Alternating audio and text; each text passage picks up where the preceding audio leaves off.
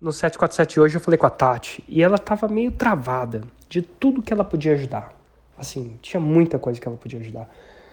E às vezes a gente a gente cai nessa cilada de querer fazer, ajudar muitas coisas e ao querer resolver muitos problemas, atrasamos o 6 em 7.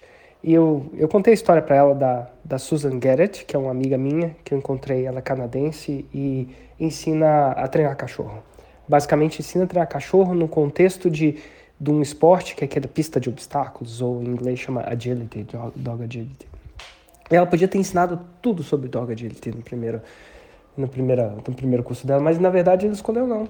Ela pegou e é, escolheu um problema do dog agility, que é, é adestramento, que é o cachorro vir quando chamado, e fez um produto que chama Recolors, e esse produto veio a ganhar, a fazer milhões de dólares.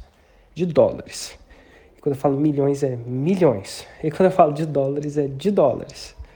Porra, milhões de dólares. Ensinando o cachorro a voltar, é, a, a, vir quando chamado. E essa é uma parte fundamental, né, do, do que... E, e ela não parou por aí, não. Depois ela, lá, ensinou a guiar o cachorro na pista de obstáculos, fez um produto que chama Handling 360.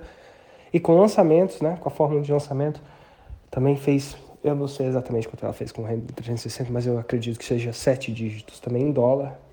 E por aí vai. Depois teve outros produtos, como 12 Poles in 12 Days. Alguma coisa que passar aqueles obstáculos dos postes, né? Que o cachorro vai fazendo um zigue-zague no poste, enfim. O fato é o seguinte: toda jornada se começa com um primeiro passo.